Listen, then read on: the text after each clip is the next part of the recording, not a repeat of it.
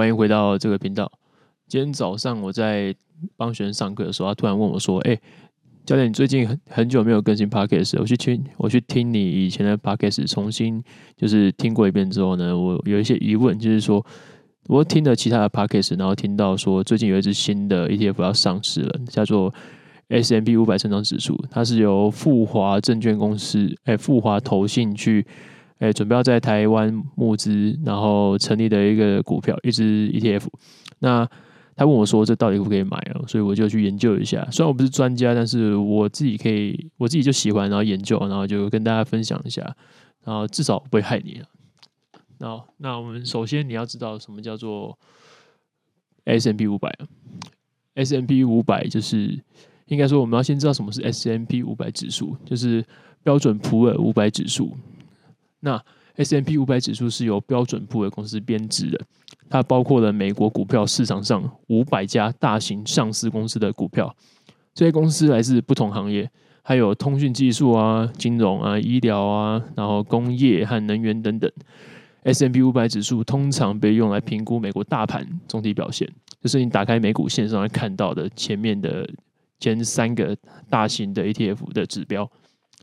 那 S&P 五百成长指数，就是他刚刚跟我分享的那个，则是 S&P 五百指数的一个子集，它只包括它只包括在 S&P 五百指数中被认为有高成长潜力的公司，但这些公司通常在股票市场上已经取得一些成功，并被认为有能力在未来保持较高的增长率，因此 smp 五百成长指数的股票组合中会有更多的科技公司和新兴行业、新创公司。所以总的来说 smp 五百指数代表了美国整体的大盘啊。那 smp 五百成长指数是更聚焦在，就是更精简在那些高成长潜力的公司。那你可以根据自己的投资偏好和和风险承受能力去选择到底要买哪一个。那针对该这个问题呢，我可以帮你做一些分析哈。如果你今天是，如果你今天是不懂得挑选股票，然后不想要看盘，也不想要整天就是背负那个心理压力的话，那你就是比较适合投资 ETF 的人。那像这种 ETF，就是你的风险指数会比较低。那像 S&P 五百。它就是风险指数，风险属性更低、更稳健。那它，哎、都该怎么说啊？你在你会投资它的人，你应该是要，嗯，你的你就是投钱投进去，然后就是放在那边不管它，然后等它有一天涨上去的哦。如果你今天是想要赚波段的那种人，就是我看我低买高卖，然后在很短线的时间，比如说一两天，然后几分钟，或是甚至是。几个月、几个星期、几个星期，那你就比较不适合投资这种 ETF。当然，你可以放着啊，我不是说完全不适合。那你比较适合是挑选个股，然后去做一些波段性的操作，那会比较适合你。像是这个新的那个 S&P 五百成长指数，它因为挑选了更多的新兴科技，应该说更多的新创公司和那个科技股。那这种类型的股票，他们都是虽然有高成长潜力，那他们伴随而来的就是更高的风险嘛。你就是要评估自己有没有办法去承受这些多出来的风险。比如说今天市场在动荡的时候，或者是在盘整的时候，它或者是不管它是不是在盘整，反正它就会有更大的波动。如果它今天低到一个突然上上下下低到让你觉得心理压力过大的时候，你不小心把它卖掉，那你就亏爆了。所以如果你没有办法承受，你要评估自己的能力啦。如果你没有办法承受账面上的波动很大的话，我就建议你，你可能投传统 S M P 五百成的指数就好，你不要投成长型的，因为成成长指数它就是有点像，它更聚焦在波，它的波动就更大。那当然相对来说风险就较高嘛，有多高的报酬率就有多高的风险，这个是你必须要先知道的。那至于我会投这支 ETF 吗？其实我觉得反正它很便宜嘛，才十五块而已。那你就可以投进去试试看嘛，反正你就当买个乐透啊。我会先放进去，然后看它说，哎，它到底长得它的它的曲线到底长什么样子？它的它到底是真的哎，真的有像原本我们在美国看到那个 S M P 五百成长指数一样吗？还是其实它没有想象中的那么好？反正这种新出来的东西啊，都会有人想要说，干，我要赶快进场，然后去当第一个赚第一波钱。呃，但是通常第一波都死得最快哈。如果你要长期在投资市场保持，嗯、你要长期在投资市场活得下去的话，我们投资市场都是比气场的。那我不懂，我不管其他人，反正我自己是这个样子。如果你是要比气场的话，其实你要做的第一件事就是分散风险和降低自己的失误的发生率嘛。所以你要你要知道，如果你今天要投资股票，这种东西刚出来，你可以投一点点钱，那种无关紧要、赔光也没有关系的钱，你的下档就是赔光了，那你那没差，那你就丢进去试试看。那这但是你的上档是无限的，如果你今天它真的是成长飞起来哦，你再看着那个趋势再慢慢投钱进去，就会比较安全。但如果你今天一开始要把大把资金就说啊，我原本投在这个指数的所有的钱，我全部哎，这个新股票好便宜哦，我全部都在这边来，全部投回这边来，然后看哪一天它会涨上去，不要做这种傻事哈。如果真的发生了什么天有不测风云啊，股市昨天不是昨天，去年就是来来了三只黑天鹅，那你能确保今年没有吗？看起来是蛮动荡不安的啦，今年。那虽然虽然第第一季的整体表现是蛮不错的，但是我就建议啦，不管怎么样，你只要想要长期的存活在投资市场，你就得保持这种预防极端风险发生的这种基本观念要做好。那股市的东西讲完之后，我们来看看那个虚拟货币的东西哦，在币圈呢，前阵子大概三月十三号的时候，那一天晚上。晚上吗？我看一下，呃、对，晚上十一点零四分的时候，我做了一张永续的合约。那它是什么东西呢？它其实就是一种，就是有点像期货了，就是你开杠杆，然后去投资那个虚拟货币。那我是买的是 BTC，就是所谓的比特币。那天晚上很妙啊，有一天我那天我在跟女朋友吃饭，然后吃饭吃一吃，然后突然手机叮叮叮叮叮叮叮叮叮个不停。我先打开干，到底发生什么事情啊？打开完之后发现，我操，干比特币涨三八，然后又涨了三八，再涨了三八，涨三八，然后一直通知我，你知道吗？我想说干这个机会不能错过，我就赶快登进去。然后登进去之后呢，我就开了一张合约，然后杠杆开到先开两倍，我不怕死，所以我先试试看开两倍，然后在那边等，然后发现哦，干它一直在涨，它先涨了，它涨了五趴，然后十八，然后我想说不行不行不行，这波车我我有点上头了，我说这波车我一定要搭上去，然后我就开到二十倍。哇！然后它还是继续涨诶，然后我就继续开，继续开，继续开。那开到后来很好笑啊，后来就很上头，最后开到一百倍，一百倍杠杆，那好像涨了二十趴吧。那我现在看了一下它的历史绩效，等我一下，我看，我看查那个历史委托啊，我那时候当天我开了一只，开了一张合约，它是我看，我看一下它收益率跟成交数量是多少。嗯嗯，诶，怎么奇怪？怎么看不到？在哪里啊？诶，奇怪，是网格吗？为什么不一不一样？嗯，这是网格吧？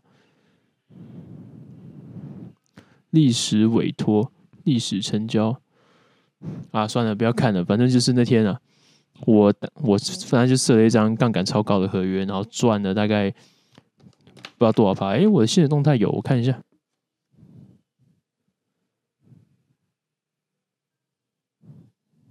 奇怪，我看我怎么找不到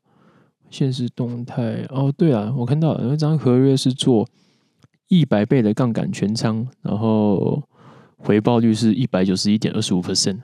干屌吧？我自己看到都吓一跳，所以那我后来就下上头了嘛。但是我跟你讲，当初的状况是什么？那时候原本大概是比特币在两万多点，对，两万多还两万一，反正两万一吧。然后开始就不断的往上涨，然后我大概在两万三还两万四的时候开了一张杠杆合约，那涨到两万六、两万七，那最后啊，它好像来到在两万。两万六的时候，两万四还两万六，我就觉得干哎、欸，应该不是不是不是我，就是大盘开始慢慢的熄火，就是一直在降温了。那好像有稍微回档一点点，然后再上上下下的。啊，我后来就觉得嗯，好吧，看来它的涨势已经结束了，于是我就把这张合约关掉，然后我就再做一张空的合约。我不知道当初是做什么，我就做空嘛，那买一张做空的合约，那就是有亏啊，一定是亏，因为它就是它是波动，波动，但是它还是慢慢往上，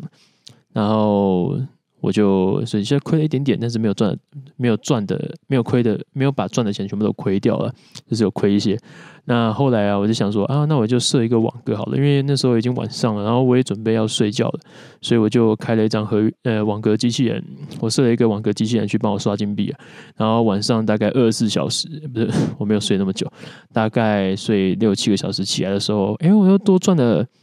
我看一下几趴，我忘记赚。哎、我找不到啊，算了算了算了，随便了，反正我只记得我大概赚了一点多趴吧，所以那天当天晚上的总收益率是快要接近两百 percent，那那还是要扣点，但是亏的也是亏大概，哎、欸，亏好像亏二十 percent 吧，那这样我不知道加减起来到底是多少，反正我就把它当好玩，我投进去的钱就是没有很多，就是我的零用钱，就是哎、不是我的零用钱，就是我觉得亏掉也没有差钱的，就去拿去市场试试看。那这样加总成长，哎、欸，这样子一来一回的那种杀进杀出啊，我原本投入的金额大概在一开始大概一万多左右吧，现在已经到四万多了，所以我就觉得哇靠，干这成长好可怕。所以如果你今天有投资加密货币的话，你的会觉得哇，我那赚钱的速度很快，但是你亏钱速度也很快，有可能一夕之间。哎，可能一念之间就把你所赚的钱都亏掉，还倒赔。所以，嗯、如果你珍惜生命的话，请远离加密货币哦。但是，如果你觉得想要在没事的时候，嗯，随时做赚点钱，加密货币是一个交易门槛很低的一个东西啊。因为比起股市，你台买台股的话，你可能开那个证券户就要花不知道多少的时间。那你要买美股的话，你还要付委托，或者是要扣一大堆手续费，或者是你要。开海外证券户啊，那就是超级超级无敌麻烦的，还有一些税务上的问题。但是你现在暂时虚拟货币还没有税务上的问题，有啦，他说美国美联储说在未来会课税了啊，就随便啦，反正就是他现在也没有完全实施啊。而且第一，而且也是先要也是美国那边先啊，台湾应该还是呃没有很没有那么快了。而且我们用币安的币安是大陆的，所以会被监管吗？会被课税吗？我们不知道，应该还是依据台湾的税法了，所以。今天，对，今天如果你要投资加密货币的话，我觉得这是一个，如果你是，呃，应该讲说你想要投资，然后也不知道投资什么的话，不要投资加密货币，拜托不要。因为你今天碰过什么，像我已经碰过基金、碰过债券，然后碰过股票，最后呢，就是想要觉得，哎，虚拟货币好像还没有碰过，那我就来试试看好了，然后就进出来炸到这个市场，然后就刚好遇到这一波这一波趋势啊。那未来的话，我是有听到消息，就是说这边有收到消息，就是未来币安的执行长，他的 CEO，他还把他自己做的币，就是我忘记是 BNB 还是 BUSD，反正是其中一种币，他把他自己做的币，然后全部销毁，然后要转投入在比特币上面。所以最近如果你有持有比特币的话，你可以放心的持有。哦，当然不是说绝对啦，因为毕竟消息面的东西就是听听就好啊，有赚有机会，有听有机会。没赚就算了。那如果你有持有比特币的话，你就放着，因为未来有机会，它是会被那个币安的执行长直接空投一大堆钱进去，那有可能是涨到飞天的。所以今年可能是比特币的起飞元年了，应该说重回一百万的那种。重回一百万大关的那个机会年啊！如果你想要试试看的话，你不妨趁现在，它现在 有再跌回去一点点，那你可以趁现在可能买一些些放着，反正要亏也不会亏到哪里去了。好，那呃，我们应该说，它要亏可以亏很大，但是你就投你一点，你可以偷一点点，投一点点你觉得不太重要的钱，那丢进去啊，可以试试看这个市场的波动啊、如果你今天不会看盘的话，你也可以设个网网格机器人去帮你刷金币。如果你今天连看盘都不想看的话，你就去活存。你连设个机器人都懒的话，你就去活存，那利率也蛮高的。反正都是比现在银行高了。现在我并不是说要说，我并不是要说加密货币到底是有多好，市场有多赞。其实我玩加密货币，就是因为你看最近银行是倒。哦，东倒一个银行，西倒一个银行，那市场对银行的信心就会大减嘛。那市场对信银行的信心大减，是不是就会更想要把银行的钱领回来？那大家都把钱领出来，那是银行就容易发生挤兑现象。你不知道挤兑现象的话，就是大家原本银行里面有固定的钱，那大家都同时把钱抽出来，银行就不堪负荷就倒掉了。那原本不会倒的银行，基本上只要遇到挤兑就都会倒。所以最近啊，你看金融股最近都大跌，就是市场现在非常的动荡不安。所以如果你那个钱不知道放哪里的话，你可以考虑挪一部分到加密货币市场啊。不然剩下来就是你，你要换成现金放在床底下嘛？我好像也觉得很不太安全。呃，放加密货币市场基本上它成长性是很高的，我觉得未来啦，比特币可能会增长蛮多的。那其他的币种的话，你就自己斟酌，摆放活存，比特币活存一点多，然后现在 USDT，因为大家都在用 USDT 做买 U 买 BTC 的枢纽，所以现在。一来一回下，现在昨天开始九 percent，现在的那个利率是四 percent，所以要存的赶快。那还有一种币是 APE 啊，那是我最近在存的币，它的定存利率有六十几趴，但是它只能存三百 APR。那换算成台币大概就是，嗯，我多少钱？我算一下，四百 APR，因为它只能存三百 APR，三。本来，它只能存三百个 APE，APE 乘以现在它的现在是四点一块，然后再乘以三十一，好，对，它它只能存三万八左右，但是三万八左右，它只能存三万八左右，三万八左右，然后你存一百二十天定存，其实也就是四个月，它的年化是六十一，它会给你上面是写账面上会给你六十一个 APE 嘛，基本上你就是存了四个月，你就赚了八千多块。大概是这个样子，然后我你就可以平均分散风险到不同的币种里面去存这个定存，但是这个定存你一拿出来，所有的利率都会不见。好，所以我自己是没有全部放定存，我一些些在定存，一些些在活存，活存的利率也蛮高的，三，它有时候会到十趴，有时候会到四十趴，它会在这个之间浮动，所以都可以存存看，因为都比银行好太多了。好了，那今天就先聊到这样，因为时间已经不够了，我们下次再见，拜拜。